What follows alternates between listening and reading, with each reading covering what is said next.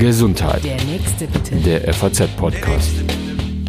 Herzlich willkommen zu einer neuen Folge unseres Gesundheitspodcasts. Mein Name ist Lucia Schmidt und ich freue mich sehr, dass Sie heute wieder dabei sind. Irgendwie ist es doch absurd. Da leben wir in Deutschland in einem der besten Gesundheitssysteme der Welt. 24 Stunden am Tag haben wir medizinische Versorgung. Die modernsten Medikamente, Therapien und Diagnostikverfahren. Gleichzeitig ist ein großer Teil der Bevölkerung so skeptisch gegenüber der klassischen Medizin, der sogenannten Schulmedizin, wie lange nie zuvor. Fehlt es da an Vertrauen in unsere Ärzte, in unser Wissen, in unsere Wissenschaft oder in unser Handeln oder gar ins ganze Gesundheitswesen? Die Konsequenz auf jeden Fall daraus ist, die sogenannte Alternativmedizin wird immer beliebter und viele Menschen nehmen viel Geld in die Hand, um auf diese Weise behandelt zu werden. Bei mir im Studio ist heute Frau Dr. Nathalie Krams. Sie ist Ärztin und war bis vor rund vier Jahren überzeugt von der Homöopathie und auch praktizierende Homöopathin, also aus dem Bereich der Alternativmedizin. Ja, bis sie sich dieses Verfahren etwas genauer angeschaut hat und zugeben musste, hm, wissenschaftliche Beweise dafür, dass Homöopathie wirkt oder so wirkt, wie es zumindest vorgegeben wird, die gibt es eigentlich nicht. Daraufhin hat sie relativ radikale Entscheidungen getroffen, ihre Praxis geschlossen und arbeitet seitdem als Autorin und auf diversen Veranstaltungen und in Netzwerken für eine bessere Aufklärung über die Homöopathie. Das macht sie mit ausgesprochener Konsequenz, muss man sagen. Und das ist kein einfacher Kampf. Äh, sie wird da durchaus persönlich angegriffen und auch in der Öffentlichkeit muss sie sich doch sehr verteidigen. Mit ihrem ersten Buch ähm, zu den Mythen und Fake News, wie es ich jetzt mal nenne, die über Homöopathie verbreitet werden, hat sie schon für Aufsehen gesorgt. Und nun hat sie ein zweites Buch geschrieben mit dem Titel Was wirklich wirkt. In dem widme sie sich eben nicht nur der Homöopathie, sondern auch anderen alternativmedizinischen Methoden. Und darüber will ich heute mit Ihnen sprechen. Herzlich willkommen, Frau Krabs. Hallo, ich freue mich sehr, dass ich da sein darf. Ja, ähm, ich habe es eben schon so ein bisschen erzählt. Ähm, Sie haben einen ganz interessanten Werdegang, eben von einem Fan der Homöopathie jetzt zu einem Kritiker. Sie wollen gar nicht, dass man sagt Gegner, zumindest zu einem Kritiker oder einem, der es mehr hinterfragt. Vielleicht können Sie in eigenen Sätzen noch mal ganz kurz erzählen, was ist so in den letzten vier, fünf Jahren bei Ihnen los gewesen und wo kam dieser Wandel her? Ne, ich war einfach wirklich mit dem Herzen und auch, wie ich meinte, mit meinem Verstand von der Homöopathie überzeugt. Dachte vielleicht sogar, dass es die bessere Medizin ist und habe da wirklich Stein und Bein drauf geschworen und wollte eigentlich ein Buch schreiben, das diese ewigen Kritiker äh, verstummen lässt, weil ich sagte, ich sehe doch jeden Tag, dass es meinen Patienten besser geht. Ich nehme das ja auch mal und dann hilft es mir. Und wollte quasi dann aber in dem Buch nicht nur diese Behauptung so stehen lassen, sondern wollte sie eben wissenschaftlich untermauern und belegen. Und das ist nicht gelungen, sehr zu meinem eigenen Leidwesen auch, weil ich dann wirklich die Konsequenz ziehen musste, die Praxis zu schließen und auch damit einen Lebenstraum zu beenden. Aber ich glaube, es war doch die richtige Entscheidung, weil die Homöopathie eben ja sehr viel beliebter ist, als ihr das eigentlich zusteht. Und ihre Argumente sind auf Sand gebaut. Mhm. Ich glaube, das, das Hauptargument oder eben Hauptgegenargument von Ihnen ist ja, dass es keine wissenschaftlichen Beweise dafür gibt und dass es eben eigentlich auch in dem Verfahren keine Wirkungsnachweise gibt. Ähm, vielleicht können Sie in eigenen Worten noch mal kurz zusammenfassen, ähm, warum, wie Sie sagten, verspricht die Homöopathie so viel mehr, als sie am Ende hält. Äh, warum, weiß ich nicht. Die Frage ist vielleicht auch, warum glauben wir ihr alle? Mhm. Weil die Faktenlage ist ja eigentlich schon lange klar. Die Homöopathie kann nicht nachweisen, dass sie äh, eine spezifisch wirksame Arzneitherapie ist, die schnell, sanft, dauerhaft und sicher chronische und akute Beschwerden heilt, wie sie das oft von sich äh, behauptet. Man könnte ihr zugute halten, dass sie eine Perfektionierung des Placebo-Effekts ähm, gefunden hat und dass sie sicherlich auch im Umgang mit dem Patienten viele Vorteile im Gegensatz zu der sogenannten Schulmedizin mitbringt und die auch vielleicht kultiviert hat. Aber ähm, wir haben eben nur die Wissenschaft als Methode, um Wissen zu schaffen. Deswegen brauchen wir sie hier auch als ähm, ja, entscheidende äh, Fürsprecherin oder eben in dem Fall leider Gegensprecherin, weil wenn man wissenschaftlich auf die Homöopathie schaut, scheitert die Homöopathie an zwei Stellen. Einerseits ist ihr Herstellungsmechanismus, die sogenannte Potenzierung, einfach nichts anderes als eine Verdünnung, sodass der Wirkstoff irgendwann herausverdünnt ist und wo nichts ist, kann schlichtweg nichts wirken. Zum anderen kann man natürlich aber auch wissenschaftlich auf die Wirksamkeit schauen und in klinischen Studien schauen, wie gut wirkt sie denn bei den Patienten und da sieht man eben, dass sie nicht über den Placebo-Effekt hinauswirkt. Also muss man sozusagen unter dem Strich das Fazit ziehen, vielleicht Placebotherapie okay, aber spezifisch wirksame Arzneitherapie sicherlich nicht. Überhaupt Arzneimittel nicht gerechtfertigt als Attribut. Mhm. Jetzt ähm, sind Sie ja so ein bisschen zum Gesicht in Deutschland geworden, die eben genau darüber aufklären möchte oder da den Finger drauf zeigen will. Ähm, Sie machen das, habe ich schon gesagt, jetzt so drei, vier, fünf Jahre ähm, mit zunehmender Aktivität. Und tatsächlich ist es so, dass man ja wahrnehmen kann, dass über Homöopathie diskutiert wird mehr. Ähm, auch politisch diskutiert wird, auch gesundheitspolitisch. Ähm, was ist jetzt nach diesen ersten Jahren so Ihr Resümee? Also natürlich aus Ihrer Sicht, ähm, wurde was erreicht, wurde mehr Aufklärung geschafft. Ähm, ein Punkt von Ihnen ist, dass ähm, die Krankenkassen es bitte nicht mehr bezahlen dürfen. Kurz zusammengefasst, wo stehen wir da jetzt natürlich aus Ihrer Sicht? Also ich denke, es ist schon was geschehen in dem Sinne, als dass man die Homöopathie heute kritisieren darf. Das war ja vor wenigen Jahren noch ein Tabu. Dafür wurde man geächtet und das habe ich ja auch am eigenen Leib erfahren. Äh, das ist ein sehr, sehr schwieriges Thema und auch Gesundheitspolitiker haben sich ja wieder besseres Wissens oft nicht gegen die Homöopathie positioniert und tun das auch heute nur mit Mühe. Und äh, dennoch denke ich, dass wir natürlich auf der einen Seite die Menschen erreichen wollen in unserer Aufklärungsarbeit, damit die wirklich wissen, worum es sich bei der Homöopathie handelt, aber wir auf der anderen Seite auch klare politische Ziele haben, die übrigens mitnichten in einem Verbot der Homöopathie enden, sondern, äh, wie Sie es selber angesprochen haben, in einer nicht mehr Erstattung durch die Krankenkasse, weil unsere Krankenkassen eben solidarisch finanziert sind und wir sollten eben dieses eh immer zu knappe Geld dann wirklich auch nur für Methoden und Mittel ausgeben, die einen Wirknachweis erbracht haben. Wir finden auch als Informationsnetzwerk Homöopathie, dem ich ja angehöre, dass die ähm, Homöopathie einfach nicht länger das Attribut eines Arzneimittels äh, ja, mitbringe, mit, mitbringt und dann auch nicht mehr so geführt werden sollte.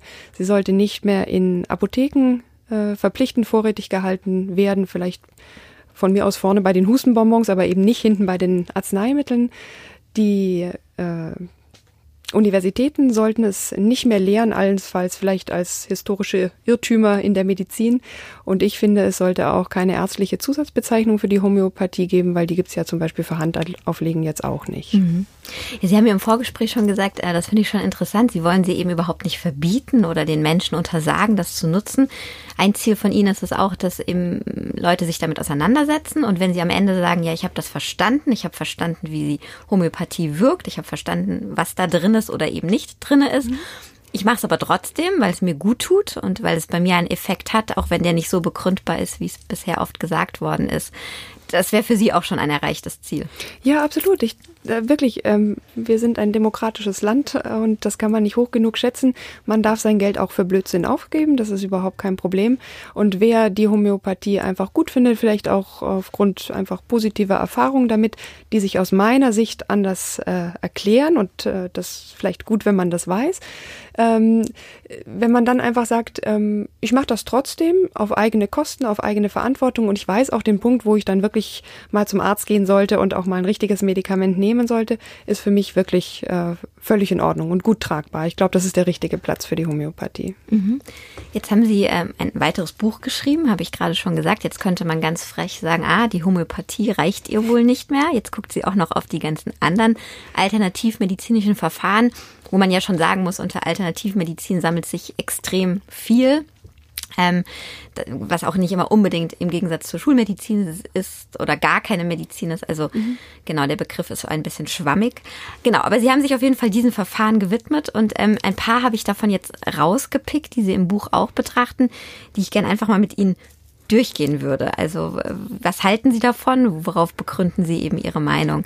Und ähm, eins der ersten ist die Bachblütentherapie, wo man bei uns ja auch in der Apotheke oder im, in, in der Drogerie gut drauf zugreifen kann. Was ist denn davon zu halten? Also ich will vielleicht noch vorausschicken, das ist jetzt nicht einfach nur meine Meinung, weil ich die jetzt gut finde oder schlecht finde oder weil sie mir gefallen oder sowas, sondern ich habe versucht, im Buch einfach die wissenschaftliche Beleglage zu sammeln, zu sichten und daraus ein Fazit zu ziehen. Und ähm, bei den Bachblüten ist es so, dass man zunächst mal wissen muss, vielleicht, dass die mit dem Bach und den schönen Blüten gar nicht so viel zu tun hat, sondern die wurde letztlich erfunden von dem Herrn Edward Batch. Da schreibt man nur Bach.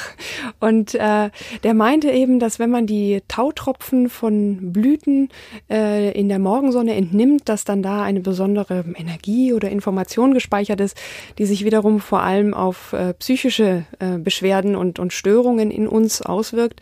Und letztlich ging er sogar so weit zu sagen, äh, jede Beschwerde ist letztlich psychisch äh, verursacht. Und äh, an der Stelle irrt er sich schon mal sehr entscheidend. Da würde der Typ 1 Diabetes wirklich widersprechen. Und äh, das ist, glaube ich, ein ganz gutes Muster, dass man da schon an der Stelle erkennen kann.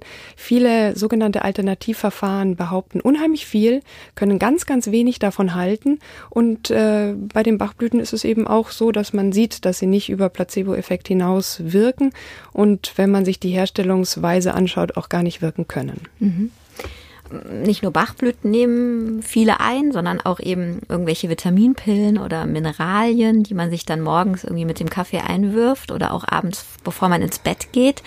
Ähm, das ist ein riesengroßer Markt, aber ähm, er kommt auch in Ihrem Buch vor. Was haben Sie da für Belege oder Gegenbelege gefunden? Ja, man muss ja sagen, während bei Homöopathie, Bachblüten und Schüsslersalzen eher das Prinzip geht, je weniger, umso besser, gilt bei den Vitaminen oftmals, hat man den Eindruck, je mehr, umso besser. Und äh, das stimmt oftmals nicht. Also es ist wirklich so, mit einer halbwegs gesunden Ernährung hier in unserem Land ist man meist mit allen mit Vitaminen und Spurenelementen, äh, Mikronährstoffen ausreichend versorgt. Und wenn jetzt nicht vom Arzt irgendwie wirklich ein Mangelzustand diagnostiziert wurde, kann man sich das Geld für all diese Präparate in aller Regel sparen. Es gibt natürlich besondere Zustände, wie zum Beispiel in der Schwangerschaft, wo ein erhöhter Eisenbedarf da ist. Das sollte man dann natürlich auch ersetzen und prophylaxisch prophylaktisch auch Folsäure nehmen, weil das verschiedenen Fehlbildungen von Kindern eben nachweislich entgegenwirkt. Aber diese ähm, Dinge sind dann auch wirklich wissenschaftlich gut belegt und bekannt und da kann man sich dann auch darauf verlassen, dass das richtig ist. In allen anderen Fällen produziert man im Zweifel einfach nur teuren Urin. Ähm, Kommen wir zur traditionellen chinesischen Medizin, auch ein Schlagwort, ähnlich wie Vitaminpräparate. Da fällt ja ganz viel drunter unter diese traditionell chinesische Medizin, unter anderem die Akupunktur zum Beispiel, aber eben auch Ernährungslehre. Kann man da überhaupt ein pauschales Urteil äh, fällen, ob das jetzt wissenschaftlich belegt und gut und wirksam ist? Zu welchem Schluss sind Sie da gekommen? Also zunächst mal muss man eben sagen, bei uns hier im Westen, in Deutschland, ist äh, vor allem die Akupunktur bekannt. Es ist aber in, in China eigentlich viel wichtiger die traditionelle Phytotherapie, die Pflanzenheilkunde. Und äh, da sind ja wirklich Wirkstoffe drin, die sind in weiten Teilen noch nicht untersucht, aber da ist zumindest nicht unplausibel, dass Wirkstoffe eine Wirkung haben. Und äh, da kann man auch wirklich sagen, da kann man auch weiter forschen, das kann man nicht pauschal ablehnen. Allerdings ist es eben so, dass viel Forschung in diesem Bereich aus China manipuliert scheint. Da ist eine sehr, sehr hm, großer Wille, das alles positiv erscheinen zu lassen. Das muss man hier auch wirklich dann nochmal gegenprüfen und quasi auch unabhängig erforschen. Dann gibt's die chinesische Bewegungstherapie Qigong, das viele hier auch kennen, wo man sagen kann, ja, Bewegung ist immer gut, da spricht erstmal nichts dagegen. Und die chinesische Ernährungslehre ist nochmal ganz eigen zu beurteilen. Und äh, dem Ganzen zugrunde liegt natürlich die traditionell chinesische medizinische Vorstellung, wie Krankheit entsteht. Und das ist halt äh, in weiten Teilen naturwissenschaftlich unplausibel und widerlegt, dass jetzt Krankheit durch Wind oder Kälte entsteht und unser Qi durcheinander bringt. Da kann man sagen, das wissen wir heute, dass das nicht so ist, auch wenn es irgendwie, finde ich, eine schöne Vorstellung ist. Und äh, das sehen wir dann auch tatsächlich bei der Akupunktur, wo man sagen kann, ja, man kann durchaus sehen, dass der Akt des Nadelns offenbar ähm, verschiedene Beschwerden durchaus beeinflussen kann. Aber es scheint äh, keinen Unterschied zu machen, ob man jetzt die Akupunkturpunkte trifft, ob da irgendwie ein Ski dann in die richtige Richtung bewegt wird, sondern ähm, letztlich ist es wohl auch da eher so die menschliche Zuwendung. Man kann auch sehen, wenn eine Maschine nadelt, dass dieser Effekt ausbleibt. Und vielleicht ist es ja auch einfach so dieses 20 Minuten dann entspannt auf der Liege liegen und dann hört man vielleicht noch eine schöne Musik dabei, was dann diesen Effekt ausmacht. Aber ähm, auch unsere Krankenkassen können zum Beispiel für Knie- und Rückenschmerzen die Akupunktur erstatten, weil man eben gesehen hat, dass sie in, bei diesen beiden Diagnosen besser als konventionelle Schmerztherapie wirkt, ohne die Nebenwirkungen. Und das finde ich ist ein schönes Beispiel, wie unkonventionell und wie pragmatisch unsere evidenzbasierte Medizin dann auch ist, zu sagen, wenn das irgendwie nachweisen kann, dass es wirkt, dann hat das auch eine Berechtigung, als Medizin bezeichnet zu werden, ohne dass wir dafür jetzt einen großen ideologischen Überbau als Bestätigung brauchen. Mhm. Jetzt haben Sie die Physiotherapie eben genannt. Ähm, das ist im Prinzip ja Naturheilkunde, Naturmedizin. Das kennen wir auch in Deutschland mit vielleicht anderen Produkten als die Chinesen, aber mhm. wir kennen es auch. Wie kommt die denn weg? Also das ist durchaus sinnvoll, dass man ähm, die Kamille trinkt bei Bauchschmerzen oder das Pfefferminzbonbon bei Halsweh, solche Dinge. Also es gibt für weitaus weniger äh, Phytotherapeutika einen wirklichen Nachweis. Vieles wird auch so ein bisschen aus Tradition genommen und verschrieben. Aber äh, das Grundprinzip ist plausibel und ähm, vielleicht ist an der Stelle die Betonung bei mir ein bisschen auf einen anderen Aspekt im Buch gelegt, dass natürlich eben nicht immer unbedingt automatisch und nur gut bedeutet. Das weiß jeder, der irgendwie mal einen giftigen Fingerhut oder sowas zu sich genommen hat. Also an, an Naturheilprodukten kann man mitunter auch versterben.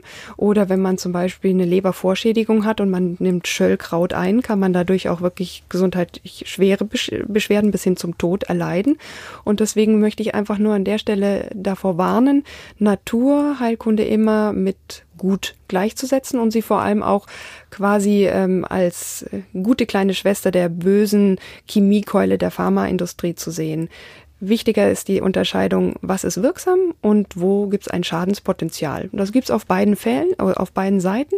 Und da finde ich einfach, dass man nicht den Schnellschuss machen sollte, dass ich probiere es erstmal mit was Natürlichem, heißt erstmal gar nichts. Aber andererseits sind viele unserer wirksamsten Pharmamittel wie das Aspirin oder das Penicillin eben aus Naturstoffen weiterentwickelt worden. Und es gibt nicht dieses Entweder-Oder. Mhm, mh. Osteopathie würde ich gerne noch ansprechen. Auch ein bisschen ein Boom, ähnlich wie die Homöopathie. Also ich persönlich kenne auch viele Leute, die zum Osteopathen gegangen sind und auch darauf schwören. Ähm, wie kommt die Osteopathie in ihrer wissenschaftlichen Bewertung weg?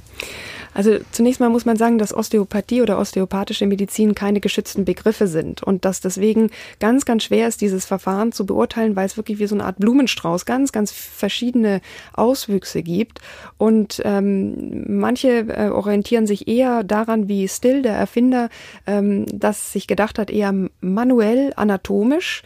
Er hatte die Idee, dass ähm, wenn Organe oder ähm, Knochen irgendwie fehl stehen, ich sage es ein bisschen in Anführungsstrichen, und man die zurechtrückt, dass dann natürlich die Durchblutung wieder besser wird, dass Schadstoffe abtransportiert können, werden können. Das ist per se jetzt erstmal ja auch nicht unplausibel und viele Physiotherapeuten, die das so machen, kennen sich ja auch anatomisch super gut aus und haben einfach so ein bisschen fühlende Hände und können da sicherlich auch viel Gutes bewirken. Aber leider hat sich daraus unter anderem auch eine sehr, ich sag mal, esoterisch philosophische Strömung, äh, die dann bis hin zur kraniosakralen Therapie reicht, wo man dann irgendwelche energetischen Pulsationen in den Knochen durch die Hände beeinflussen können soll.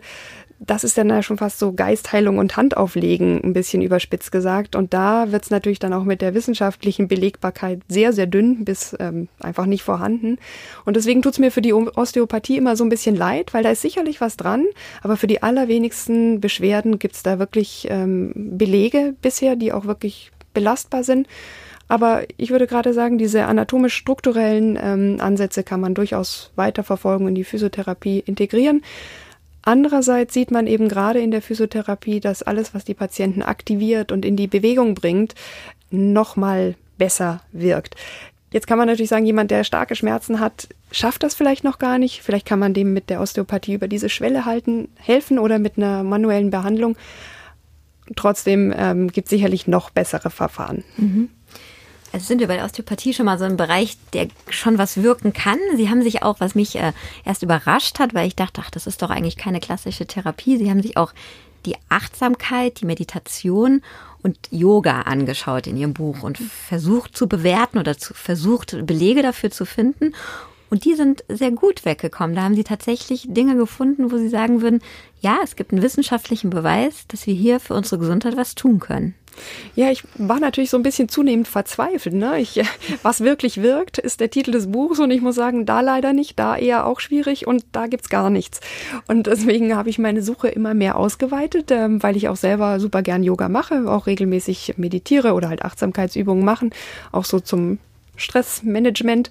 Und ähm, ich immer das Gefühl habe, es tut mir gut. Und dann weiß ich ja jetzt nach der Lektüre meines eigenen Buchs, oh, Obacht mit dieser Aussage, mir tut gut heißt erstmal noch gar nichts, aber es ist eben, finde ich, schön zu sehen, dass es bei diesen eher komplementären, ergänzenden Verfahren durchaus dann immer wieder ganz gute Belege gibt, dass zum Beispiel auch regelmäßiges Achtsamkeitstraining das Denken verändern kann, dass sich dadurch ähm, Ängste oder auch Schlafstörungen verringern lassen, dass durch regelmäßiges regelmäßiges Yoga sicherlich erstmal natürlich die Körperfitness steigt, aber auch so als ergänzendes Verfahren durchaus Beschwerden mit werden können. Natürlich nicht mit dem Anspruch, die ursächliche, ähm, äh, die Ursache zu, zu heilen, aber eben bei dem Prozess der Heilung zu begleiten.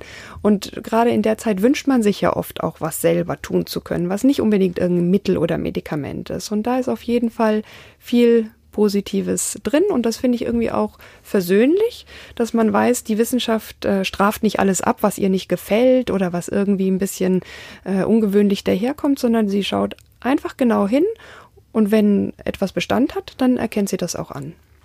Jetzt haben wir vorhin ja schon gesagt, Ihnen geht es eben, wie Sie eben auch nochmal betont haben, nicht darum zu sagen, ich bin gegen alles und alles, was nicht Schulmedizin ist, äh, wirkt irgendwie nicht, sondern es geht Ihnen eben vor allem darum, dass man verstanden hat, was man da tut und warum man es tut und wie es vielleicht wirken kann ähm, oder eben vielleicht einfach nur auf einen selbst, auf die Psyche wirkt.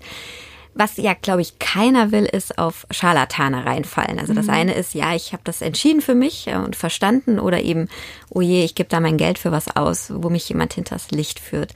Sie haben am Ende Ihres Buches, ähm, ich gefühlt eine 25-Punkte-Liste, wenn nicht sogar noch mehr, an äh, was ich jetzt als Verbraucher eben einen Scharlatan äh, vielleicht erkennen kann. Jetzt können wir nicht alle 25 äh, Punkte abhandeln, aber vielleicht so die zwei wichtigsten oder die Sie für relevant halten, wo ich merke, ja, ich habe mich damit auseinandergesetzt, ich lasse mich auch bewusst darauf ein, aber jetzt komme ich echt irgendwie auf Glatteis. Ja, ich denke, dass es immer dann schwierig wird, wenn ähm, jemand einem verspricht, mit seinem Verfahren alles und jedes quasi auch noch sofort heilen zu können. Und wenn er dann auch noch sagt, das lässt sich zwar nicht wissenschaftlich überprüfen, aber ich habe eben gute Erfahrungen damit gemacht. Weil die Wissenschaft ist die einzige Methode, die wir haben, um Wissen zu schaffen. Und deswegen hat sie hier einfach diese Bedeutung. Und man kann aber auch sagen, gut, ich bin jetzt vielleicht wissenschaftlich nicht super gut ausgebildet und trotzdem hilft an der Stelle der gesunde Menschenverstand, dass letztlich alles, was einfach zu schön klingt, um wahr zu sein, meistens auch nicht wahr ist. Mhm. Also dann in dem Moment auf jeden Fall mal, äh, weiß ich nicht, die Ohren und die Augen äh, spitzen, wenn man das so sagen kann, und auch vielleicht nochmal nachfragen bei demjenigen, warum, wieso, wie kommen Sie da drauf? Genau, und ich glaube, da ist eine ganz einfache Richtschnur auch, klingt das plausibel. Also alles, was mit Energie, mit Quanten, mit irgendwelchem Geheimwissen erklärt wird. Skeptisch sollte man auch immer werden, wenn es heißt, ja, aber das ist doch altes Wissen, weil altes Wissen ist zunächst einfach mal nur alt. Und es gibt sehr wenige äh, Bereiche, wo man sagen kann, altes Wissen ist besser als neueres Wissen. Und da sollte man sich doch immer auf den neuesten Kenntnisstand verlassen. Ihr Buch heißt, was wirklich wirkt. Nun ähm, passiert es oft, wenn man mit Menschen Menschen eben über alternativmedizinische Verfahren redet, dass sie sagen, ja, aber mir hat es geholfen. Sie unterscheiden ganz klar zwischen wirken und helfen. Wie tun Sie das? Ja, ein ganz großes Kapitel ist eben diesem, ich sag mal, Fehlschluss äh, gewidmet, weil mir hat's geholfen, ist eine Realität, das kann ja jeder bei sich selbst feststellen, aber was dafür wirklich ähm, Ursache war, das lässt sich eben nicht so leicht herausfinden. Und man kann aber mit Hilfe der Wissenschaft unterscheiden, hat da wirklich zum Beispiel ein Arzneimittel gewirkt oder war es vielleicht der Placebo-Effekt oder war es einfach meine Hoffnung oder ist es mir einfach mit Hilfe dieses Mittels nur leichter gefallen, die Krankheit sozusagen ähm, zu überstehen, während meine Selbstheilung ihre ihrer Aufgabe nachgekommen ist. Und deswegen ist mir der Unterschied zwischen es hilft und es wirkt ganz, ganz wichtig. Und ich würde niemandem widersprechen, dabei, es hat mir geholfen, aber ich würde eben sehr deutlich oft widersprechen, wenn man sagt, Medikament XY hat gewirkt. Wer jetzt noch mehr wissen will, äh, wie er auf etwas nicht reinfällt oder aber auch verstehen will, ähm, warum etwas wirkt und warum etwas nicht wirkt und warum es trotzdem auch ganz persönlich wirken kann, ähm, der kann sich natürlich das Buch besorgen. Es heißt, was wirklich wirkt. Kompass durch die Welt der sanften Medizin. Kostet 18 Euro und ist im Aufbau Verlag erschienen. Liebe Frau Krams, vielen Dank, dass Sie hierher vorbeigekommen sind. Und Ihnen, liebe Hörer, vielen Dank für Ihr Interesse. Ich freue mich natürlich, wenn Sie auch das nächste Mal dabei sind und wenn Sie unseren Podcast abonnieren und sage bis dahin alles Gute. Gesundheit. Der nächste bitte. Der FAZ Podcast.